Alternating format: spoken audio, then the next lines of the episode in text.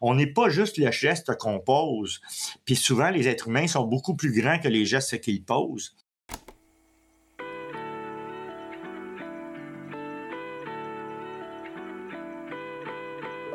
Au fil des épisodes, nous tenterons d'ouvrir votre cœur avec des récits inspirants de personnes trop peu écoutées. Vous entendrez les voix de celles qui se sont retrouvées sur le sentier aride de la vie, de ceux au parcours parfois assombri, mais surtout lumineux. Vous entendrez les oubliés.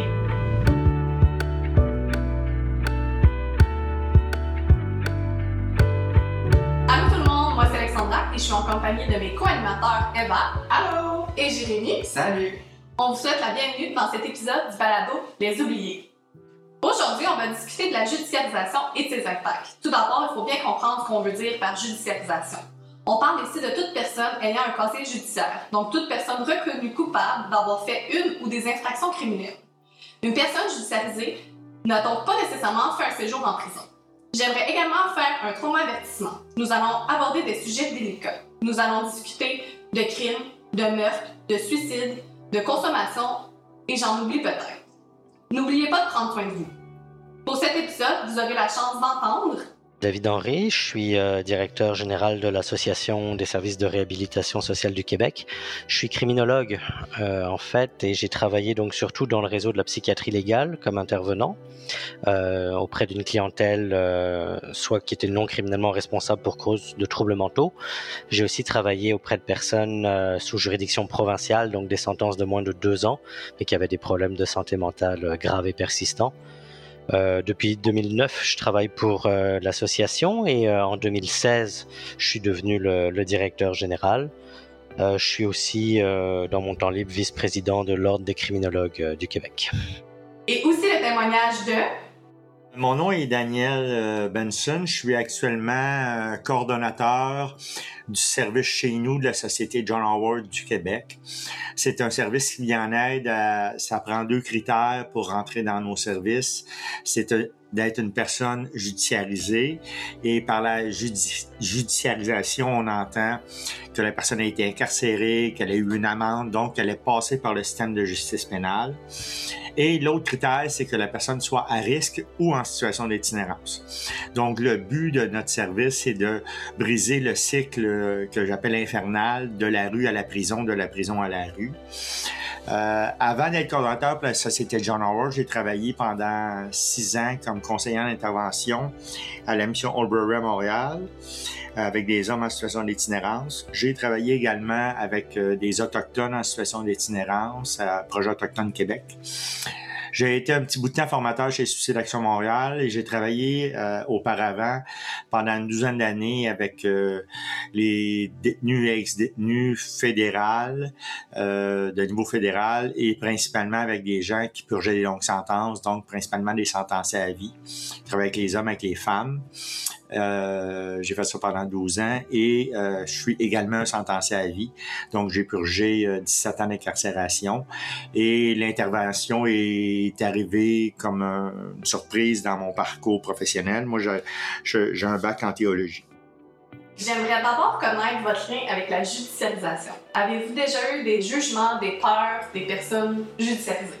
Oui, définitivement. je je pense que c'est pas nouveau que j'en parle dans le balado, mais je viens d'une famille qui était pas super sensibilisée à ce genre de. à ces autres réalités-là, en fait. Puis qui m'a véhiculé beaucoup de peur euh, par rapport aux personnes qui avaient commis des crimes. Fait qu'on dirait que j'étais arrivée comme ça, à, l'âge adulte.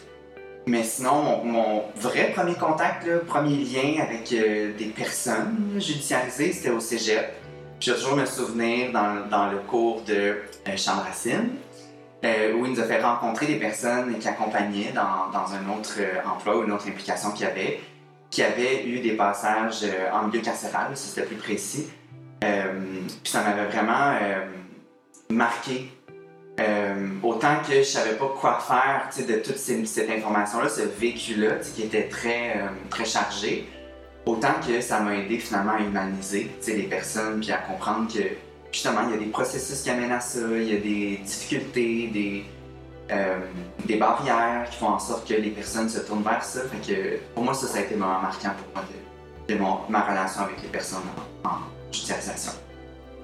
Pour ma part, mon premier lien est assez lointain dans le sens, c'est plus avec le lien du système juridique. Euh, depuis, en fait, toute mon enfance, j'ai été impliquée au niveau plus familial, mais dans des procédures juridiques.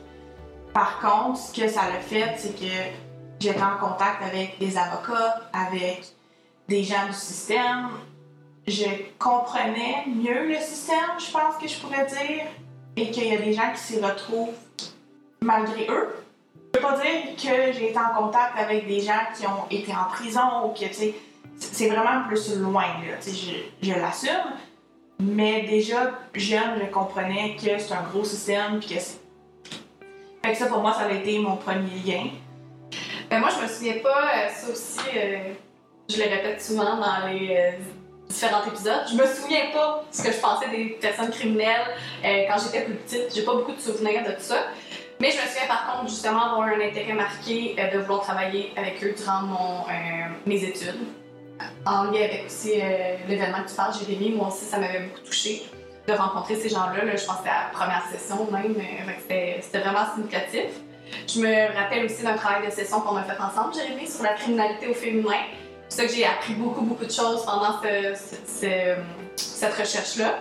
Et j'ai finalement fait mon stage euh, à la détention de Sherbrooke, qui m'a aussi appris beaucoup de choses euh, qui m'ont permis justement de défaire quelques jugements que j'avais. Parce que même si euh, c'était une clientèle qui m'intéressait, bon, on, a tous des jugements, on a tous des, certains stéréotypes qu'on qu'on endosse, là, fait que ça, ça a pu m'en défaire un petit peu. Je suis persuadée que nous ne sommes pas les seuls à avoir eu des préjugés sur cette thématique à un moment dans notre vie, par manque de connaissances sur le sujet. Afin de défaire quelques stéréotypes, nous allons entendre David nous expliquer une fausse croyance concernant la récidive. Ce qu'on présente dans les médias, c'est uniquement les cas qui récidivent, justement, puis les grosses récidives. Mais on présente jamais euh, dans les médias des portraits positifs de des centaines de milliers de personnes chaque année qui réintègrent nos communautés et qui, euh, et qui récidiveront pas finalement, qui, vont saisir cette seconde chance pour changer leur comportement, changer leur, euh, leur mode de vie et, euh, et c'est ça, redevenir nos voisins. Donc c'est, je, crois que c'est quelque chose auquel il faut, euh, il faut réellement penser. Il y, a, toujours une statistique moi qui me, qui me fascine, puis je pense qui est très parlante peut-être pour euh, les gens. Il faut bien se rendre compte que un peu plus de 90% des détenus peu importe la, durée de leur sentence, vont sortir à un moment donné ou à un autre de prison. C'est vrai qu'il faut se rappeler que la majorité des personnes incarcérées vont sortir de prison. Ces personnes ne récidivent pas toutes. Et Daniel Benson, qui a passé 17 ans derrière les barreaux et qui est aujourd'hui un intervenant très qualifié, nous l'a prouvé. Pendant ces longues années de, de, de détention, j'ai fait, euh, comme je vous disais, j'ai fait 17 ans de détention. Euh, j'ai fait quelque chose avec ce, ce temps de détention-là. Vous savez, la prison, moi j'ai souvent dit ça aux gens que j'accompagnais. La prison, ça peut être une perte de temps euh, incroyable, mais ça peut être une source pour faire des choses. Euh, moi, j'ai eu le, privilège, parce qu'à l'époque, c'était encore possible. Euh, j'ai complété un DEC en sciences humaines pendant que j'étais incarcéré. J'ai réussi à faire mes études universitaires pendant que j'étais incarcéré. Donc, j'ai été chanceux parce qu'à cette époque-là, c'était possible de le faire. Aujourd'hui, c'est encore possible, mais c'est pas mal plus compliqué euh, de faire ça. Par contre, en milieu correctionnel, les gens peuvent faire des formations, terminer leur secondaire 5, puis il faut que la prison serve à quelque chose. Il faut pas qu'elle serve à rien. Faut que tu sortes de prison avec euh, des acquis de pas avoir dit ben j'ai perdu 10 ans de ma vie moi parce que j'étais en prison. Non, ces 10 années-là, ils peuvent être riches parce que tu peux travailler sur toi, acquérir des connaissances, euh, des, faire des acquis qui vont te servir après ça à sortir de prison, mais aussi à sortir d'une certaine forme d'exclusion, donc d'avoir un travail qui va te permettre de vivre d'une façon décente, puis de sortir de ce cycle-là, parce que, vous savez, quelqu'un qui connaît la criminalité sur une longue période de sa vie, c'est la solution facile, parce que c'est de l'argent vite fait, euh, puis, euh, ben, par contre, elle est vite dépensée aussi, là. mais c'est la solution facile. La solution la plus difficile, c'est celle où on, on dit, ben c'est terminé, je veux passer à autre chose dans ma vie et je veux faire quelque chose, mais c'est extrêmement difficile. Pouvez-vous nommer des stéréotypes et des jugements que vous avez déjà entendus des personnes judiciarisées? C'est de sa faute, c'est ses choix. Il mérite effectivement ce qu'il vit. Il est en prison pour une raison, puis il devrait même le rester. On dirait pas le droit de, de, revenir en société, genre. ce préjugé-là. S'il a fait l'erreur une fois, il va le refaire tout le temps. Carrément que c'est une mauvaise personne. Genre de A à Z. Avez-vous des idées préconçues que vous avez entendues euh, de la prison? D'une expérience en prison, mettons? de- Non, mais de ce qu'on ce entend des gens que la prison. Qu'est-ce que c'est la prison? Euh, moi, quand je pense à la prison, je pense à milieu extrêmement difficile, OK. traumatisant. Moi, c'est plus ça qui me vient. OK. Parce qu'il y a des idées préconçues que, justement, tu sais, euh, les prisonniers sont vraiment mieux que nos aînés. On entend souvent ça, que la prison, c'est un club med, tout ça. Donc, euh, on a justement euh, discuté de ces idées préconçues avec nos invités. Puis je vous laisse les écouter. Peu importe euh, ce qu'on peut en penser ou ce qu'on peut euh, en dire, c'est- pas c'est pas un club med là, puis c'est pas des vacances. La prison c'est un, c'est un milieu dangereux, c'est un milieu où tu dois constamment euh, être sur tes gardes, te protéger parce que tu ne sais pas ce qui peut se passer, tu, tu connais pas tes co-détenus. C'est un milieu où il peut y avoir une certaine, une grande détresse psychologique qui règne hein, de la part des, euh, bah, de, toutes les personnes détenues, qui, qui euh, a un certain climat de violence, mais dans la détresse psychologique, on le voit très bien. hein, les, euh, les taux de suicide, par exemple, dans les prisons au Québec, ont toujours été bon, beaucoup plus élevés que dans la population en général. Mais depuis deux ans, depuis la pandémie, euh, on voit que les taux de suicide euh, augmentent de façon importante. Et euh, il, est, clair que les conditions d'incarcération depuis deux ans, avec la pandémie, ben, on, on- sont encore plus difficiles. On, parle de périodes d'isolement, parfois de 14 jours, mais isolement total pendant 14 jours, où les gens n'ont même pas accès à une douche, etc.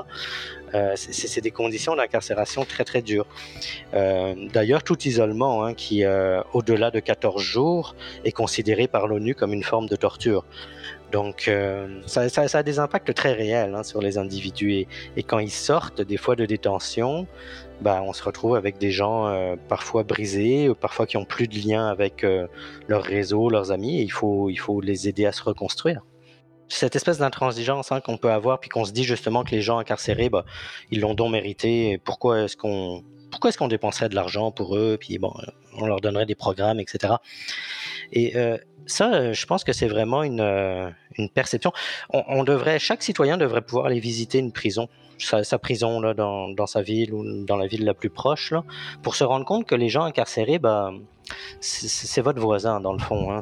Pas, euh, on a une image du détenu qui, euh, qui est véhiculée par les médias, les séries, les films, du, du gros gars tatoué qui est extrêmement violent, bon, puis qui Bref, c'est- une image qui est complètement euh, fausse en fait de la réalité.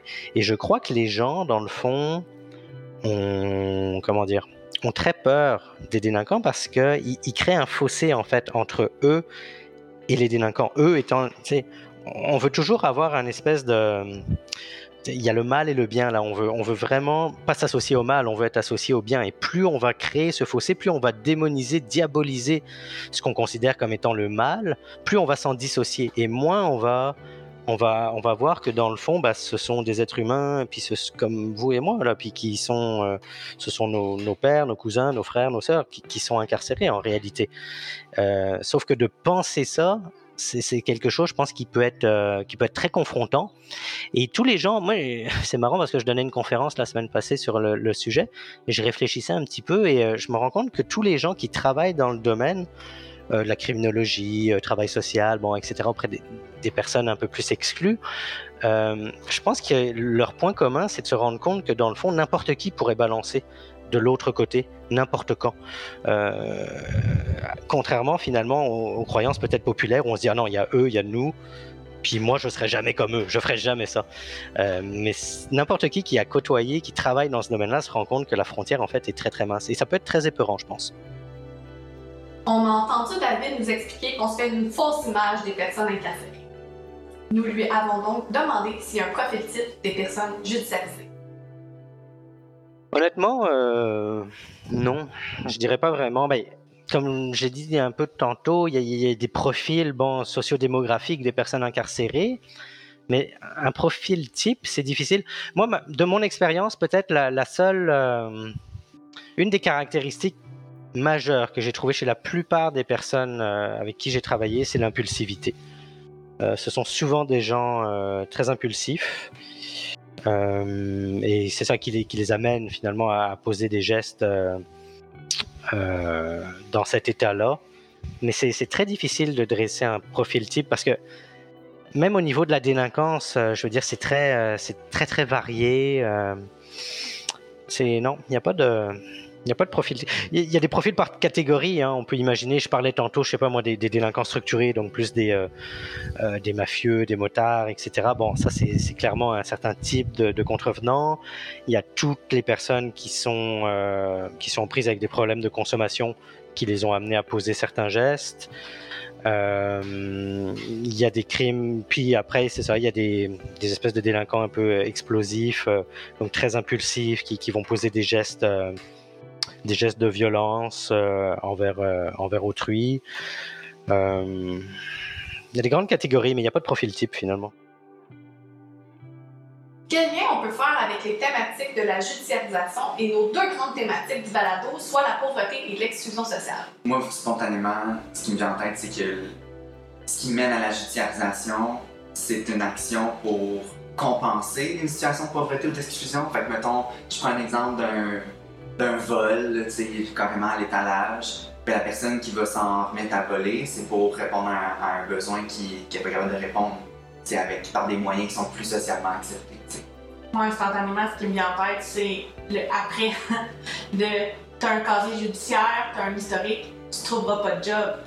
Il y a personne qui va vouloir t'engager parce qu'il te fera pas confiance, ou en tout cas presque personne.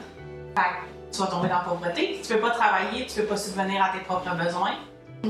Et quand tu fais de la prison, souvent tu vas être exclu. Euh, parce que soit tu vas perdre des amis ou peu importe. La pauvreté et l'exclusion sociale touchent une grande partie des personnes judiciarisées, que ce soit avant ou après l'emprisonnement. Je vous laisse les écouter. C'est pas parce qu'on est pauvre qu'on va être judiciarisé, euh, ou c'est pas parce qu'on est pauvre qu'on va être amené à poser un geste, un geste délinquant en tant que tel, mais c'est les conditions entourant la pauvreté qui amènent finalement les personnes à faire des choix qui, qui qui peuvent justement amener à, poser un délit. Euh, je vais m'expliquer un peu plus en détail. Euh, quand on regarde le profil des personnes qui sont incarcérées dans les prisons euh, québécoises, donc les, sentences de moins de deux ans, on s'aperçoit très vite que ce sont des gens qui proviennent de milieux socio-économiques très, défavorisés. vous savez, la, la, plupart des personnes, plus de la moitié des gens qui sont incarcérés dans les prisons n'ont pas de secondaire 3. Euh, donc, euh, je veux dire, si t'as pas un secondaire 3 aujourd'hui pour travailler, c'est quand même difficile. D'ailleurs, la majorité d'entre eux ne travaillaient pas avant d'être incarcérés. Euh, un tiers d'entre eux se trouvaient sur l'aide sociale au moment du délit plus de la moitié ont des problèmes euh, de consommation euh, de drogue ou d'alcool, bref, de, dépendance sévère qui euh, souvent les a amenés à poser certains gestes. La plupart aussi ont été victimes de violences au cours de leur vie. pour les femmes, c'est très documenté, notamment probablement plus de 80% des femmes incarcérées ont été victimes de violences à un moment donné ou un autre de leur vie. Et de plus en plus d'études se penchent aussi sur les hommes judiciarisés. C'est un grand tabou hein, chez, les, hommes judiciarisés de, parler des, traumatismes ou des... Euh, euh, des actes criminels dont ils ont pu être victimes, notamment dans leur enfance. Euh, je pense notamment à, tout ce qui est délinquance sexuelle. Mais de plus en plus, ça commence à, à s'ouvrir et on se rend compte que que ce sont des personnes qui, qui ont été la plupart du temps en fait euh, victimes avant de devenir agresseurs. Alors encore une fois, c'est pas euh, l'idée, c'est pas d'excuser les comportements criminels. Euh, c'est pas parce qu'on est une victime qu'on va nécessairement devenir un criminel, mais ça permet d'avoir ces, ces données-là en tête, ça permet de comprendre le cheminement des personnes. Et encore une fois, la, plupart des gens incarcérés proviennent de milieux socio-économiques défavorisés. Les, les, liens entre la criminalité et les conditions socio-économiques euh, d'une population donnée sont, sont, très très bien documentés. Euh, moi, je serais prêt à vraiment affirmer que la, majorité de la délinquance euh, est en lien avec des conditions socio-économiques des gens. Et donc, si on améliore les conditions euh, socio-économiques d'une population, on diminue par le fait même le taux de criminalité en général. Je parle en général, hein, parce qu'évidemment, on peut toujours imaginer des gens qui choisissent, par exemple, la criminalité comme mode de vie. Je pense euh, aux motards, je pense à, à, la mafia, aux gangs de rue, etc. Ça, c'est une partie de la délinquance, ce qu'on appelle des délinquants structurés, euh, mais ça, ça, constitue pas la majorité des délinquants. On peut penser aussi à des gens vraiment qui ont des déviances importantes, euh, des psychopathes ou des gens qui ont des déviances sexuelles importantes, qui, bah, effectivement, c'est une, une, minorité en fait de l'ensemble des délinquants incarcérés, non? On se rend compte qu'il y a des gens en fait qui, avant d'être judiciarisés, bah, n'ont jamais été intégrés finalement à nos sociétés. Et justement, on faisait partie de cette, euh, frange de la population exclue euh, de la plupart des, euh, des relations, des activités sociales. une autre chose peut-être en lien avec l'exclusion sociale puis la, stigmatisation, je dirais, des personnes judiciarisées, elle se fait par l'entremise du casier judiciaire, selon moi. Euh, il faut bien savoir, ou faut bien, en fait, on, ne sait pas, mais je, vais vous le dire, il y a plus de 4 200 000 Canadiens qui possèdent un casier judiciaire. Ça, si je le ramène sur la population québécoise, il y a 700 à 800 000 personnes au Québec qui possèdent un casier judiciaire. Euh, c'est à peu près 14% de la population active. 20%, euh, jusqu'à 20% des hommes au Québec auraient un casier judiciaire et environ 6% des femmes, euh, parce que les hommes sont plus judiciarisés que les femmes pour, pour toutes sortes de raisons. Mais ça, quand on y pense, là, qu'on prend le temps de s'arrêter, 20% des hommes qui possèdent un casier judiciaire. Moi, si je me promène sur la rue King, puis que je rencontre 5 hommes euh, de, âgés de plus de 18 ans, statistiquement, il y en a un sur les cinq qui va avoir un casier judiciaire. Avec tous les impacts que ça va avoir justement sur son intégration sociale dans la communauté. Euh, le casier judiciaire, il n'y a pas de gradation hein, dans le casier judiciaire. Que vous commettez un vol à l'étalage ou un meurtre ou une agression sexuelle ou un méfait, vous allez avoir un casier judiciaire avec potentiellement les mêmes conséquences. Le casier judiciaire, hein, il n'est jamais effacé avant l'âge de 125 ans, contrairement à ce qu'on peut croire ou lire des fois dans les médias. Il est possible de suspendre son casier judiciaire après un certain temps, euh, mais le terme le dit bien, suspendre le casier judiciaire. Il n'est jamais supprimé avant l'âge de 125 ans. Et les personnes qui ont un casier judiciaire bah, font face à toutes sortes d'embûches pour retourner dans la communauté, pour travailler, la judiciarisation, euh, moi j'ai travaillé longtemps en milieu correctionnel. Euh, j'ai pas vu beaucoup d'enfants de Westmount dans les pénitenciers et les prisons euh, au Québec. Euh, c'est malheureusement souvent des gens qui viennent de milieux défavorisés, donc qui viennent d'un milieu où il y a déjà de la pauvreté, de l'exclusion sociale. Et si on ajoute une couche par-dessus avec la judiciarisation qui amène un dossier criminel dans la vie de quelqu'un, ben ça, ça a un impact considérable sur sa vie parce que il va être privé de certains accès à certains emplois, il va être euh, son éducation souvent n'est pas euh, complétée ou a été euh, mal faite dans sa vie. donc, c'est ça va de pair. Quelqu'un qui a connu l'incarcération, puis qui s'en sort, puis qui reprend sa vie en main, ça arrive, mais ça demande énormément d'efforts, ça demande de l'aide pour faire ça, de l'accompagnement vais nommer quelques difficultés, injustices que les personnes judiciarisées peuvent vivre. Eva t'en a parlé tout à l'heure l'exclusion au travail. L'exclusion des relations en général. Ton image publique. Effectivement, ben, il y a des difficultés d'employabilité, de logement, euh, au niveau de l'assurance aussi, la perte du réseau, la pauvreté, ça en fait partie. Donc, on peut compter une multitude de conséquences après être judiciarisé. Je vous laisse écouter ce que David et Daniel avaient dire à ce sujet. Euh, vous savez, la plupart des employeurs maintenant font des vérifications sur les antécédents judiciaires de leurs employés et c'est extrêmement facile à faire. Euh, normalement, ça doit se faire avec le consentement de la personne, mais on peut, on peut très facilement faire des, des vérifications sans le consentement de la personne, uniquement en ayant son, son nom de famille et sa date de naissance, par exemple. Euh, ça a des impacts sur les déplacements à l'étranger. Aller aux États-Unis avec un casier judiciaire, ça peut être extrêmement compliqué se trouver un logement. Euh, des fois, il y a de plus en plus de propriétaires aussi qui font des recherches sur les antécédents judiciaires de leurs euh, de leurs futurs locataires. Euh, au niveau des assurances aussi, on n'y pense pas, mais tout ce qui est assurance multirisque, donc en fait, je parle des assurances habitation et automobile. Mais si vous avez un casier judiciaire, la plupart des compagnies d'assurance vont soit pas vous assurer, soit vous assurez avec une surprime, mais euh, assez importante, deux fois, trois fois, quatre fois le prix. Et ce, même si votre délit n'a aucun lien avec l'assurance euh, qui est demandée. Donc bref, ils, font face à toutes sortes de barrières et d'injustices qui, rendent leur réintégration euh, plus difficile. Le, processus même d'être judiciarisé, c'est-à-dire bah, d'être accusé, de passer devant le juge, d'être reconnu coupable, c'est un processus qui peut avoir des impacts quand même bah, significatif là, sur, euh, sur la personne et effectivement sur, sur son estime d'elle-même, sur euh, sa, sa, relation avec les autres aussi. Hein, parce que des fois, à partir du moment où on est étiqueté comme délinquant ou comme criminel, parce qu'on a été reconnu coupable, euh, bah, il y a certaines personnes qui ne veulent plus euh, te parler, par exemple. Il y a des gens qui perdent contact avec leur famille, avec leurs amis, parfois qui perdent leur travail. donc c'est certain que ça peut avoir des, des impacts sur, sur la personne en tant que telle. Si on parle, si la personne judiciarisée est même incarcérée, et ce peu importe la durée de l'incarcération, euh, je pense qu'il y a toujours des conséquences psychologiques à l'incarcération. Que ce soit une sentence de deux semaines ou une sentence de 15 ans, il y a des conséquences. Bon, elles ne sont pas nécessairement euh, les mêmes, c'est certain, mais il ne euh, faut pas sous-estimer l'impact même d'une courte incarcération. Moi, j'ai plein de gens qui m'appellent et qui me disent Moi, j'ai fait de la prison, puis je, ne réussis pas à me louer un logement parce que j'ai un dossier criminel. Euh, je réussis pas à me trouver un travail parce que j'ai un dossier criminel. Donc, le fait d'être exclu avec le dossier criminel, ça amène nécessairement une certaine forme de, pauvreté parce que tu es exclu de, beaucoup de milieux de travail et souvent, ben, les, les, les, travail que tu vas pouvoir occuper, ça va être des travails, du travail qui va être payé au salaire minimum ou un petit peu plus.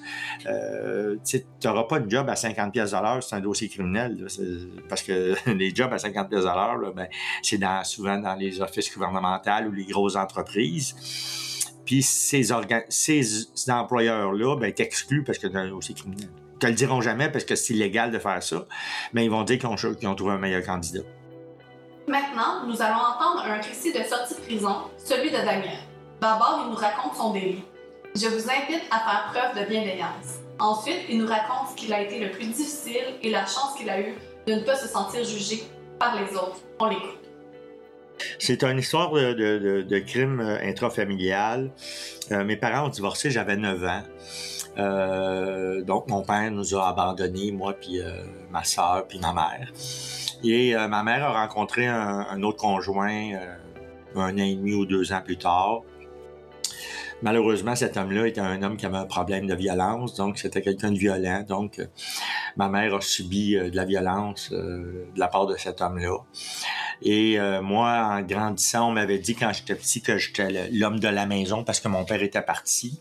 Donc, j'ai grandi avec cette idée-là que j'étais l'homme de la maison. Donc, que je devais prendre soin euh, de ma mère et de ma sœur. Puis j'étais un enfant, moi, ça fait que quand j'étais témoin de cette violence-là, euh, ben, j'étais impuissant face à cette violence-là.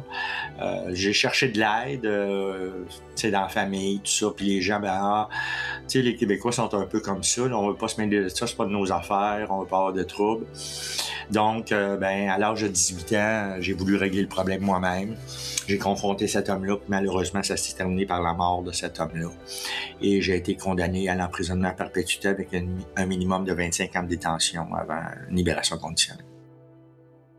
Il y avait plein de choses qui étaient difficiles. Vous savez, commencer sa vie à 35 ans, là, moi, je, je, travaillais, puis je travaillais avec des gens qui avaient mon âge à peu près. Là. Puis il y avait des maisons, il y avait des autos, il y avait des chats, des chiens. Moi, j'avais rien, j'avais même pas de frigidaire. Je recommençais à zéro ma vie. Puis ça, ben, il faut que tu mettes les bouchées doubles, parce que tu veux rattraper le temps, puis ça se rattrape pas du temps. Donc, faut que tu, te dises, OK, je rattraperai pas le temps perdu. Je vais prendre le temps où je suis rendu, puis je vais commencer là. Mais ça, ça prend, ça prend du temps avant d'accepter ça. Parce que quelqu'un qui sort de prison, là, ils ont à peu près tout le même discours. Ils veulent une job, une blonde, une maison, un chat, un chien, euh, puis un voyage en Floride. Ça arrivera pas cette année, ça, parce que tu as des choses à faire. Faut que tu trouves une job, faut que tu te ramasses de l'argent. Puis une blonde, faut que tu en trouves une. C'est pas la première sur le coin de la rue. Là. Euh, donc, il y a plein d'étapes comme ça qui sont difficiles. Vous savez, s'intégrer dans un milieu de travail, là, quand tu es habitué, de, tu deviens un milieu où tu es constamment surveillé, tu as des conditions à respecter, tout ça. Puis là, ben, les gens disent Hey, en fin de semaine, ça te tente on descend à Québec? Non, moi, je peux pas y aller à Québec en fin de semaine. Il faut que je demande la permission à mon agent pour aller à Québec en fin de semaine. Donc, il y a plein de contraintes. faut que tu apprennes à vivre avec ces contraintes-là. Faut les accepter aussi parce qu'ils font partie de ta réalité. Puis ça, tu peux pas le changer. Mais euh, tout est difficile quand on sort dehors, parce que, tu sais, on n'est pas à l'aise quand on rentre d'un restaurant, euh, puis il y a des habitudes qui sont très longues à partir. Vous savez, dans une prison, tes ustensiles pour manger t'appartiennent, sont à toi. Donc, quand tu quittes la, cafétéria, t'emmènes tes ustensiles avec toi. Moi, je me souviens, j'étais au restaurant avec un de mes amis, et euh, à la fin du repas, machinalement, j'ai essuyé les ustensiles, je les ai mis dans la poche de chemise. Puis là, mon ami me dit euh, Daniel, t'as pas l'intention de voler les ustensiles. Ah, euh, non, mais c'est un automatisme. Donc, il y a plein d'automatismes comme ça qui sont très difficiles, qui prennent beaucoup de temps à, se défaire. Moi, j'ai passé neuf mois en maison de transition quand je suis sorti. Et après ça, je me suis retrouvé en appartement. Et quand j'étais chez moi à 4 heures de l'après-midi, je me sentais mal. Ça a pris des mois avant que je comprenne pourquoi. C'est qu'en prison, à 4 heures, tu te fais compter. Donc, il y a quelqu'un qui vient te compter dans ta cellule. Puis je me suis rendu compte que dans mon appartement, il n'y a personne qui venait me compter. Puis ça me rendait insécure. Vous savez, la prison, c'est, plein de paradoxes quand on vit la prison. Hein? Euh, ben, les amis, tu sais, quand tu rentres en prison pour une si longue période, t'en as des amis, là, mais euh, ils disparaissent avec les années, là, parce que, tu sais, 25 ans de prison, c'est long, là. Euh, donc, les amis disparaissent. Quand je suis ressorti de prison, j'ai été relativement chanceux parce que j'avais un lien avec un éditeur de magazine pendant que j'étais incarcéré, puis j'ai écrit, j'écrivais une chronique une fois par mois dans un magazine. Et euh, quand je suis sorti de prison, ben j'avais besoin d'un travail.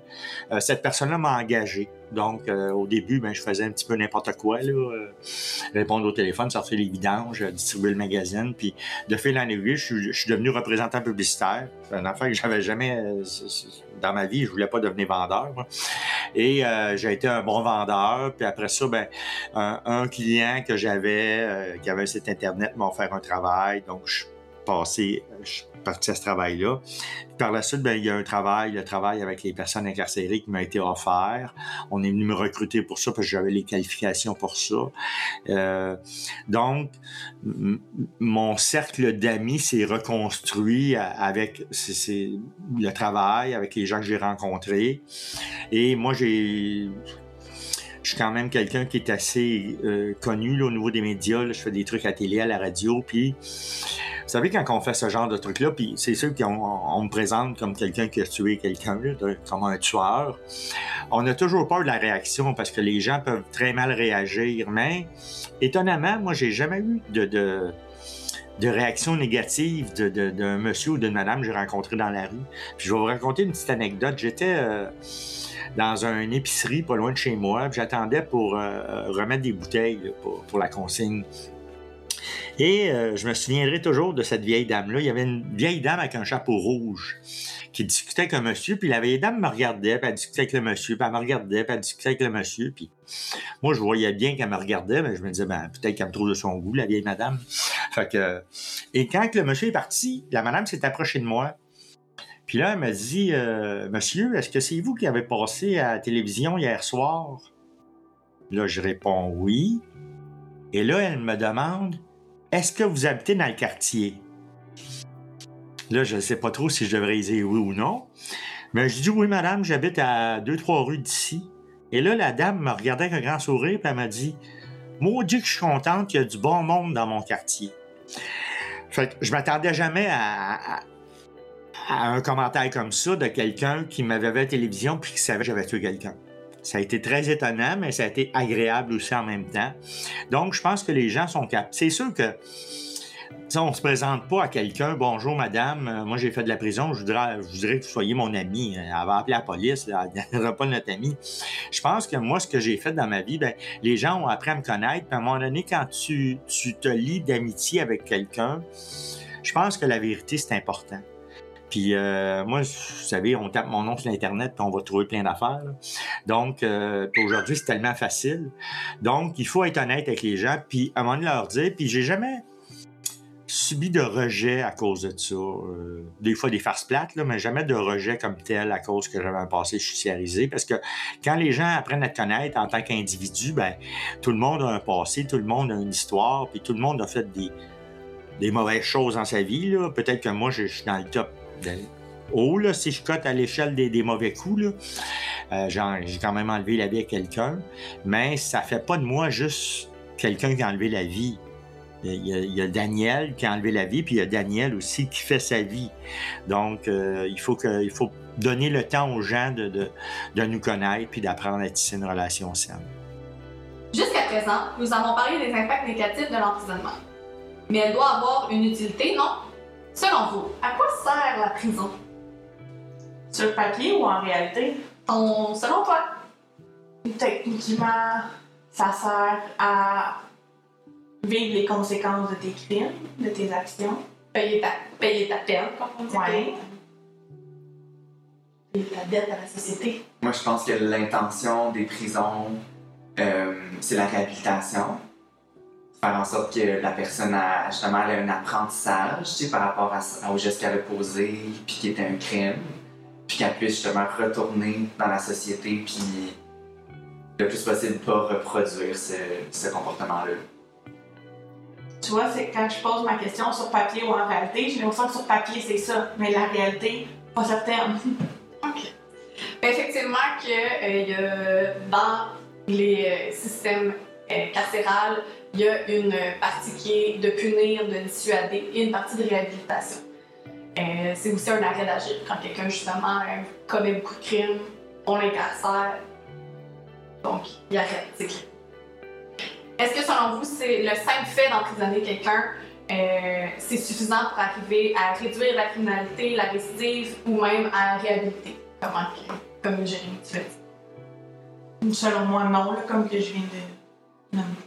Le seul, le seul fait de l'emprisonner, c'est pas suffisant. Je pense pareil. Je pense que non. Puis qu'est-ce, que, qu'est-ce qui pourrait être fait? Qu'est-ce qui manque? On le connaissez-vous, les exemples? Ben, moi, j'en connais peu sur euh, les réalités euh, en milieu carcéral. Mais c'est sûr que le simple fait de, de, le mettre en prison, c'est pas suffisant. S'il n'y a pas d'accompagnement, euh, de processus avec la personne puis les intervenants pour le réhabiliter, ben, ça, ça a le potentiel de ne pas vraiment donner de résultats. Moi, je pense qu'il manque d'éducation, de travail sur soi.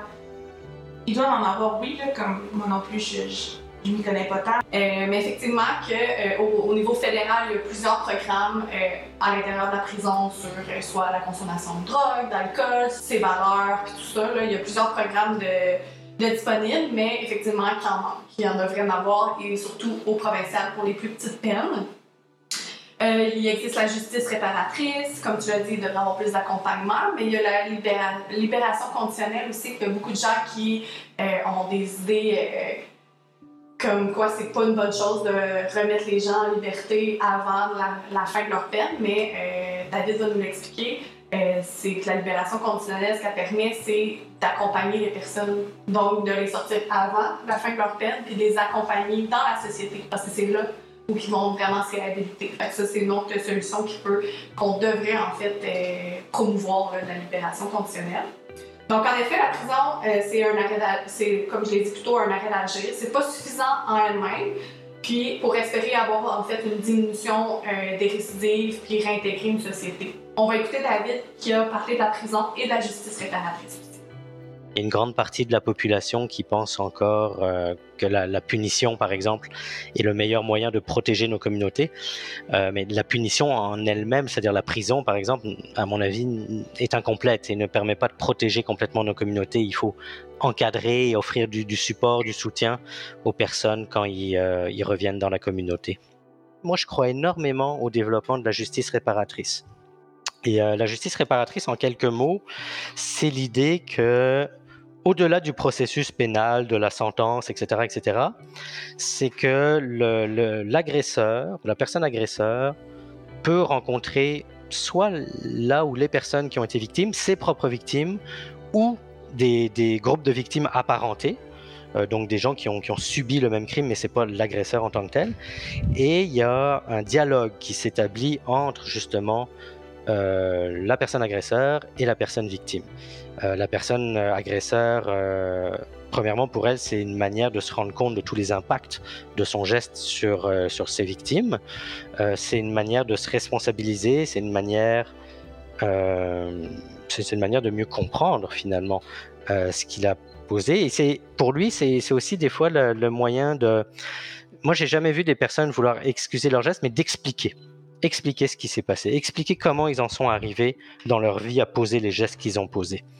Et de l'autre côté, les, personnes victimes qui participent à ces processus de justice réparatrice, bah souvent la première question d'une victime, c'est pourquoi moi? Pourquoi moi? Les, victimes veulent savoir ça, puis souvent dans le processus pénal, ils n'auront pas de réponse à ça. Et la plupart du temps, malheureusement, c'est qu'il n'y a, a, pas forcément de réponse à ça. Mais ce que j'ai vu de ces rencontres-là, c'est que la personne victime peut donc exprimer tout ce qu'elle a vécu, toute sa frustration, ses sentiments, etc. Il y a toujours un médiateur, hein, évidemment, qui encadre ces rencontres-là. C'est très euh, professionnel. C'est fait sur une base volontaire, hein, évidemment, parce qu'on ne peut pas forcer quelqu'un à rentrer dans cette démarche-là. Et, euh, ce qui ressort la plupart du temps, c'est que les personnes arrivent à tourner la page, finalement, sur ce qui leur est arrivé grâce à ces rencontres-là. Autant pour la personne victime qui peut vraiment euh, boucler la boucle, fermer, euh, fermer la page sur ce qu'elle a vécu, puis se, rebâtir, se reconstruire en ayant eu les réponses qu'elle cherchait. Et euh, pour la personne agresseur, je pense que le plus gros avantage, c'est vraiment la responsabilisation, puis l'acceptation de ce qu'elle a fait. On, travaille beaucoup sur ça, ça, ça a l'air de rien, mais il faut, il faut vraiment que quelqu'un accepte ce qu'il a fait et se responsabilise et prenne pleinement conscience de ce qu'il a fait pour pouvoir changer. Et ça, c'est des choses, c'est des rencontres qui permettent ça. J'ai personnellement assisté à des rencontres de, justice réparatrice, parce qu'il y a toujours normalement un membre de la communauté aussi, une troisième personne, bah une quatrième personne en plus du médiateur, qui est censé représenter la communauté en général, les, citoyens, les citoyennes, euh, parce que tout le monde est affecté par un crime. C'est de ça qu'on parle. Bah, c'est l'idée principale de la justice réparatrice, pas juste l'agresseur, la victime, mais l'ensemble de la communauté qui est touchée. Et j'ai vu, euh, moi souvent j'ai vu à la fin de ces rencontres-là, c'était une personne qui était victime d'agression sexuelle dans son enfance et euh, un agresseur sexuel qui avait agressé ses petits enfants. Euh, c'était pas le bon, c'était pas c'était pas son agresseur, mais c'était euh, le crime apparenté. Puis bref, il y a eu plusieurs rencontres et à la fin, spontanément, les deux personnes, ça, ça arrive pas, ça arrive pas souvent, mais moi je l'ai vu, les deux personnes se sont prises dans leurs bras. Puis moi j'ai trouvé ça que c'était quand même extrêmement fort en, regard de ce qu'avaient vécu ces deux personnes-là. Et c'était c'était extrêmement émouvant et j'ai vraiment senti que cette démarche-là avait avait permis de réparer euh, euh, le crime qui avait été commis et que les, personnes elles-mêmes qui avaient subi ça étaient réparées, sortaient grandies de ça et allaient pouvoir euh, reprendre le cours de leur vie. donc c'est ça, moi je, crois énormément au développement de, de la justice réparatrice. C'est quelque chose qui, qui prend de l'essor et qui prend de l'ampleur internationalement, pas juste au Canada.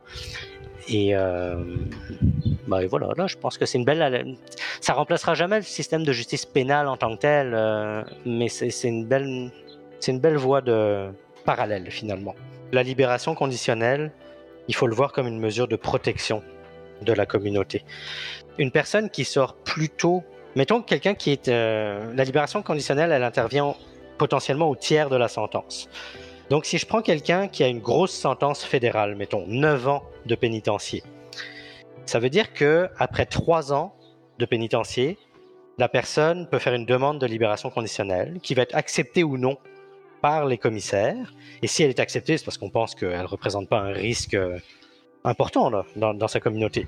Et ce qui fait en sorte que pour les six autres années de sa sentence, elle va être suivie dans la communauté. Elle va avoir un agent de libération conditionnelle, éventuellement faire un séjour de plusieurs mois, voire de plusieurs années, dépendamment des cas, en maison de transition. Il va y avoir un filet de sécurité qui va se mettre en place autour de cette personne. C'est dans ce sens-là que je dis que la libération conditionnelle, c'est une mesure de protection. Parce que si la personne n'obtient pas sa libération conditionnelle, elle va sortir aux deux tiers de sa sentence en libération d'office, donc après six ans dans ce cas-là. Elle sera alors suivie trois ans dans la communauté au lieu de six, ce qui est quand même ce qui est quand même mieux que rien, par exemple. Mais il existe un cas de figure où, si la personne, c'est assez rare, mais il y a quand même une centaine de cas par, euh, par année que ça concerne, si on considère qu'aux deux tiers de sa sentence, la personne est trop dangereuse pour sortir, on peut la maintenir en incarcération jusqu'à la toute fin de sa sentence. Et donc là, la personne va faire ses 9 ans de pénitencier, et après ces 9 ans, elle va sortir sans aucune forme d'aide, d'accompagnement ou d'encadrement. cette personne-là, elle n'est pas moins dangereuse parce qu'elle a fait trois ans ou euh, six ans de plus de pénitencier. Elle est tout aussi dangereuse, peut-être même plus dangereuse, parce qu'elle n'aura pas euh, de, filet dans, dans, la communauté. Et c'est ce type de libération qui, à mon avis, est beaucoup, beaucoup, beaucoup plus dangereuse que des libérations conditionnelles. Et j'en parle parce que régulièrement, les gens pensent que la libération conditionnelle, c'est euh, ah, euh, on a un système de justice bonbon, les, les détenus sortent après quelques mois, puis euh, et blablabli et blablabla. Non, la libération conditionnelle, c'est vraiment ce qui permet de protéger nos communautés parce qu'on voit la personne évoluer dans la communauté, elle a des conditions à respecter, et si jamais elle ne les respecte pas, bah, elle est suspendue, sa libération, elle va retourner en détention. Et c'est un processus, des fois, pour certaines personnes, ça prend ça, c'est comme le processus de rechute en, toxicomanie, ça, prend ces événements-là pour que la personne évolue. Quels sont les effets positifs de la prison, selon vous? Protection de la population. Mm-hmm. Même si on est plus concentré sur la personne qui, qui, est dans la prison, ça reste que c'est une des missions premières des milieux carcéraux. Euh, faire un arrêt d'agir, ça permet à la personne de remettre, pas remettre en question, mais de repenser à ce qu'elle a fait. Réfléchir. Réfléchir, merci. En effet, c'est des bons éléments de réponse. Puis euh, Daniel nous parle justement des effets positifs qu'a eu euh, la prison sur lui. Vous savez, la prison, c'est un milieu difficile, c'est un milieu dur, c'est un milieu où ta vie vaut pas grand-chose. Donc, tu développes des instincts, des réflexes de survie. Euh, tu apprends à être débrouillard parce que la prison, ça te montre la débrouillardise parce que tu n'as pas grand-chose, il faut que tu te débrouilles. Donc, moi, cette expérience-là, m'a appris, parce qu'elle m'a appris, premièrement, à, plus m'affirmer, à, être plus solide sur mes deux, mes deux jambes. Euh, la prison, c'est pas juste un endroit négatif. Moi, je, je vois pas la prison comme un endroit totalement négatif. C'est sûr que quand on pense à une prison, c'est le négatif qui nous vient en tête. On embarque du monde là, ils ont fait des mauvaises affaires, puis c'est des méchants. Donc, tout ça, c'est noir, c'est laid, c'est négatif. Mais l'expérience carcérale, tu sais, moi, j'ai travaillé sur moi, j'ai travaillé sur moi pendant 17 ans, des psychologues, j'en ai vu un puis un autre, puis c'était pas des affaires euh, sur le coin de la table, c'était sérieux, parce que c'est ma liberté qui est en, jeu au bout de la ligne. Donc, j'ai travaillé beaucoup sur moi, sur mes valeurs, sur le geste que j'avais posé. Vous savez, moi, j'ai tué cet homme-là le 23 juin 1982. Ça fait quand même longtemps. Je pense que vous étiez peut-être même pas au monde quand j'ai fait ça. Et depuis ce jour-là, à tous les matins, quand je me rase, dans le miroir, devant moi, il y a Daniel qui est rendu où il est rendu aujourd'hui. Puis il y a le Daniel qui a assassiné quelqu'un. À tous les jours, depuis cette date-là, il n'y a pas une journée où je n'ai pas pensé à cet homme-là qui a été victime d'un crime abominable. J'ai enlevé la vie. Et si la prison m'avait appris juste ça, le respect de la vie, le respect de cette victime-là, le respect que je dois à ses frères, à ses sœurs, à son père, à sa mère, parce que cet homme-là, même si c'est un homme qui posait des gestes de violence, il n'était pas juste cela il était plus grand que ça. Et j'ai pris une très mauvaise décision. J'ai pris un très mauvais choix de, de poser ce geste-là. La prison m'a appris ça. Puis ça, je pense que c'est fondamental que je sois sorti de prison avec ça dans la tête, que le choix que tu as fait était mauvais. Puis les difficultés que j'ai rencontrées dans ma vie, puis je l'ai répété à plusieurs fois, là, je les ai acceptées parce que ça fait partie du deal, ça fait partie de la game. Puis ça, je peux pas la changer, cette game-là. Euh, je suis ce que je suis, j'ai fait ce que j'ai fait et j'assume encore aujourd'hui quotidiennement les conséquences de mes choix. Parce que c'est un choix que j'avais fait, puis c'est un très mauvais choix. Donc j'assume ça. Si la prison m'a appris juste ça, à respecter la vie humaine, puis de comprendre que les gens qui ont des problèmes, quels qu'ils soient, ils n'ont pas besoin d'être punis, ils ont besoin d'être aidés. Ben, je pense que dans mon cas, la prison a peut-être fait sa job.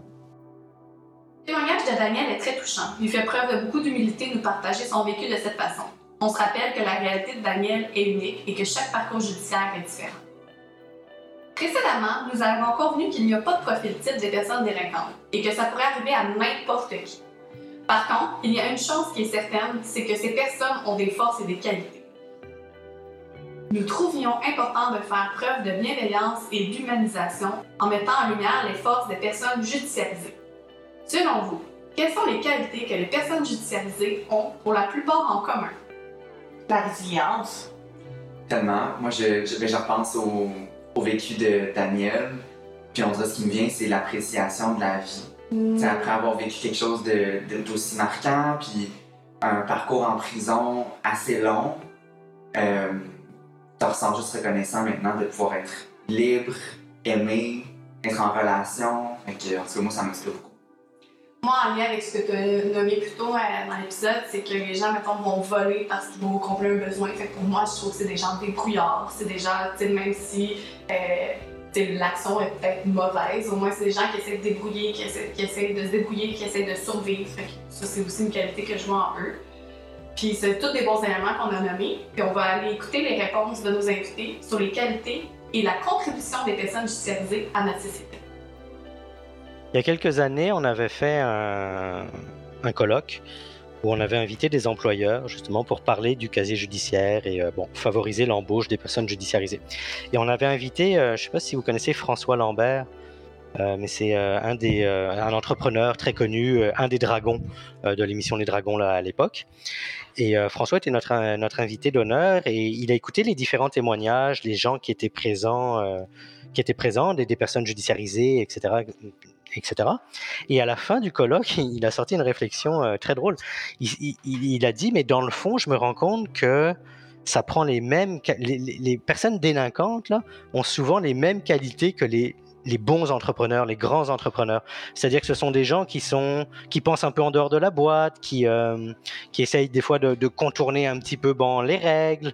Euh, ce sont des gens euh, très intuitifs, très euh, créatifs. Ce sont des gens aussi très euh, obstinés là, qui vont qui vont travailler dur pour euh, fort pour essayer d'obtenir ce qu'ils veulent. Dans le fond, c'est juste que leur objet est tourné au lieu que le problème, dans le fond, c'est ça, c'est que s'ils mettent toute leurs énergies vers bon, une, entreprise qui est euh, criminelle, bah, c'est ça le problème. Mais s'ils mettaient cette énergie-là, s'ils la canalisaient, puis s'ils gardaient toutes ces qualités pour faire quelque chose de légal, bah, c'est des qualités. Ils reconnaissaient ça, ils voyaient vraiment ces gens-là des, des entrepreneurs potentiels.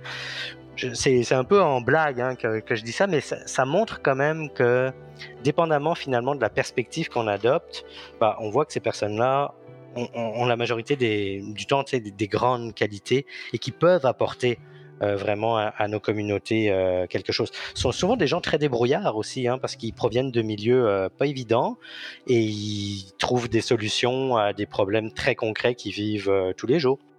Vous savez, on prend quelqu'un, il a commis un crime, on le met en prison, puis après ça, ben, selon ses comportements puis la façon dont il a travaillé sur lui, on va lui permettre de réintégrer la société. Si les gens qui sortent de prison ne peuvent pas réintégrer la société pour toutes sortes d'embûches, puis les gens disent tu l'as mérité ça. Ben vous savez, ces gens-là, là, c'est parce que c'est contre-productif pour la société. Parce que l'objectif numéro un de la prison, c'est de punir quelqu'un parce qu'il a commis un crime. Bon, tu as eu ta punition, tu sors de prison. Ben là, on peut, c'est sûr qu'on peut dire les gens qui ont des doses criminelles, là, on les engage plus, on leur donne plus de job. Qu'est-ce qui va arriver? Ces gens-là vont tous se retrouver sur l'aide sociale, puis ils vont être au crochet de la société pour le restant de leur jour. Si c'est ça que la société veut, ben c'est son choix à elle, puis elle payera pour ça, parce que ça coûte de l'argent, ça. Mais quelqu'un qui a fait de la prison, qui se trouve une job, qui travaille, qui paye ses impôts, qui est un élément contributif, positif pour la société, je pense que c'est un plus pour la société. Maintenant, nous allons entendre David nous expliquer ce que représente la deuxième chance. C'est l'idée que toute personne peut commettre un délit à un moment donné ou un autre de sa vie pour des circonstances et dans, dans des circonstances qui lui sont propres, euh, bon par rapport à ses propres expériences aussi. Et c'est l'idée que cette personne-là, avec euh, les programmes adéquats, avec un, un accompagnement adéquat en communauté, et si elle si elle, euh, si elle accepte ce qu'elle a fait, si elle se responsabilise par rapport au geste qu'elle a commis et qu'elle accepte finalement d'être euh, le moteur de son changement et le, moteur de changer les, comportements euh, criminels, bah, que cette personne-là a droit à une seconde chance, puis peut redevenir et va redevenir dans la plupart des cas un membre positif de nos communautés. À la lumière de nos discussions avec nos invités, croyez-vous en la deuxième chance? Tellement. Je croyais en la deuxième chance, même avant nos discussions avec les invités. Mais pour moi, c'est. De ne pas croire en la deuxième chance, pour moi, ce serait de vivre dans une, dans une société qui, qui me plaît pas. Je veux pouvoir penser que si à un moment donné je fais une erreur ou si mes amis font des erreurs, des, choix qui leur conviennent moins, ben, qu'ils peuvent se rattraper. C'est ça être un humain, tu sais. C'est évoluer en, tombant, puis en se relevant, puis en continuant d'être entouré, moi, c'est sûr que je crois à la deuxième chance, puis je trouve ça important que les gens y aient droit. Faut pas oublier aussi qu'on vit tous sur une deuxième chance tout le temps. les gens qui ont été incarcérés, c'est parce qu'ils se sont fait prendre à ce qu'ils ont fait. Mais combien de fois par jour, par semaine, que tu fais quelque chose que tu devrais pas, ne serait-ce que conduire sur l'autoroute et aller plus haut que ça? Tu mériterais un ticket à chaque fois. À, à chaque fois, tu le mériterais, mais tu te fais pas prendre tu peux te faire prendre, oui. Est-ce que tu vas recommencer? Peut-être ou pas, mais tu sais, ça reste que c'est que ces gens-là se sont fait prendre, ont, eu un arrêt d'agir, que c'est pas tout le monde qui a eu, mais ça veut pas dire que parce qu'ils ont eu cet arrêt-là, qui justement leur a fait réfléchir, leur a fait avoir des graves conséquences sur ce qu'ils ont fait, ne méritent pas de deuxième chance. En effet. Je crois pertinemment en la deuxième chance. Je crois par contre qu'il faut, en tant que société, aider et accompagner les personnes judiciarisées vers cette deuxième chance. Ce que je trouve intéressant dans l'explication à David aussi, puis que tu as nommé, Eva, c'est que personne n'est à l'abri de vivre la judiciarisation. Puis ça, c'est quelque chose qu'on oublie. On les met dans des boîtes, on les catégorise, c'est des personnes judiciarisées, ça n'arrivera pas. Mais on n'est pas à l'abri de commettre un crime ou une négligence criminelle qui nous amène vers la judiciarisation j'aimerais que les gens en prennent conscience que ça pourrait être nous, ça pourrait être notre soeur, ça pourrait être notre frère, ça pourrait être quelqu'un de notre entourage qu'on apprécie. Ça pourrait nous aider un petit peu à les humaniser, de penser comme ça. Pour finir l'épisode, j'aimerais que nous réécoutons le message tellement important que Daniel voulait nous transmettre à la société. Mais juste avant, j'aimerais remercier David Henry, directeur général de l'Association des services de réhabilitation sociale du Québec, d'avoir pris le temps de participer à cet épisode. Un merci bien spécial à Daniel Benson qui a accepté de nous partager son vécu. Merci à mes co-animateurs d'avoir animé la discussion. Maintenant, je vous laisse sur les paroles consentisantes de Daniel et nous, on se retrouve dans le prochain épisode. On n'est pas juste le geste qu'on pose. Puis souvent, les êtres humains sont beaucoup plus grands que les gestes qu'ils posent. Puis si on ne réussit pas à avoir l'être humain dans son, dans son entièreté, mais juste le voir dans ce qui est fait de mal, ben on peut passer à côté d'un bel être humain.